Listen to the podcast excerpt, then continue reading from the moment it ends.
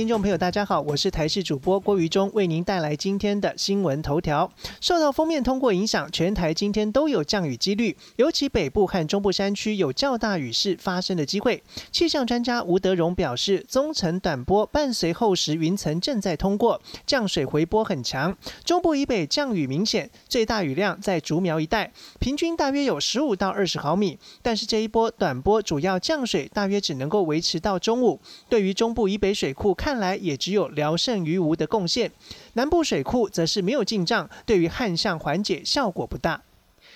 我国前天开始接种 A Z 新冠疫苗，但是到昨天中午只有接种一千五百七十八剂。统计发现，责任风险等级一，也就是风险最高的医事人员接种率虽然踊跃，但是第一天接种率只有百分之一点五六，其中多达六个县市只打出一瓶疫苗。首长带头接种效益似乎没有发酵。指挥官陈时中他自己爆料，接种之后不止腰酸背痛，晚间轻微发烧到三十七点四度。专家说。首长接种效益对于一般民众有用，但是医护人员更相信科学根据，恐怕无助于提升接种率。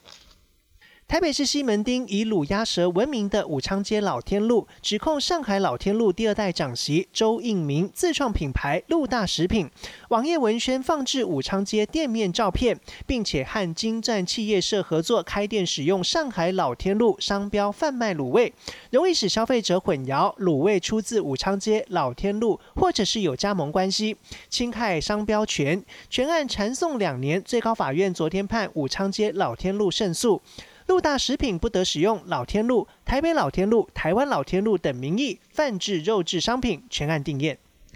新冠疫情重创欧洲。去年三月二十三号，英国因为疫情严重而首次进入封城状态。如今防疫届满一周年，英国目前则是在第三度封城状态，距离完全解封还有一段时间。为了防止病毒传播，英国已经宣布，从三月二十九号开始，英国民众没有正当理由而出国的话，最重会被罚五千英镑，大约台币二十万。英国首相强森在记者会上警告，由于欧陆地区疫情有升温现象，英国必须要非常小心，避免第三波疫情在英国爆发开来。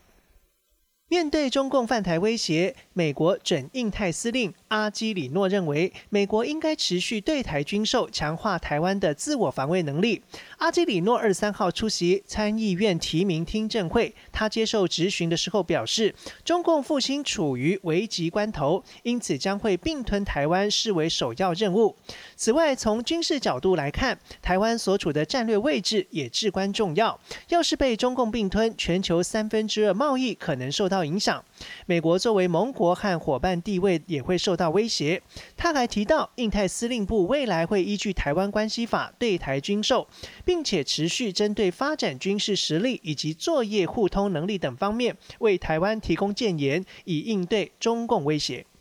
印度南部有体育场二十二号晚间发生了看台崩塌意外。事发当时正在举办第四十七届全国青年印度传统运动卡巴迪锦标赛开幕式，体育场内的观众坐得满满满，现场气氛热烈。不料看台一瞬间崩塌，许多民众被压在看台下，超过一百人受伤，还有二十个人重伤送医急救。外界推测看台是木材搭建不够牢固，当时观众人数过多才会酿成意外。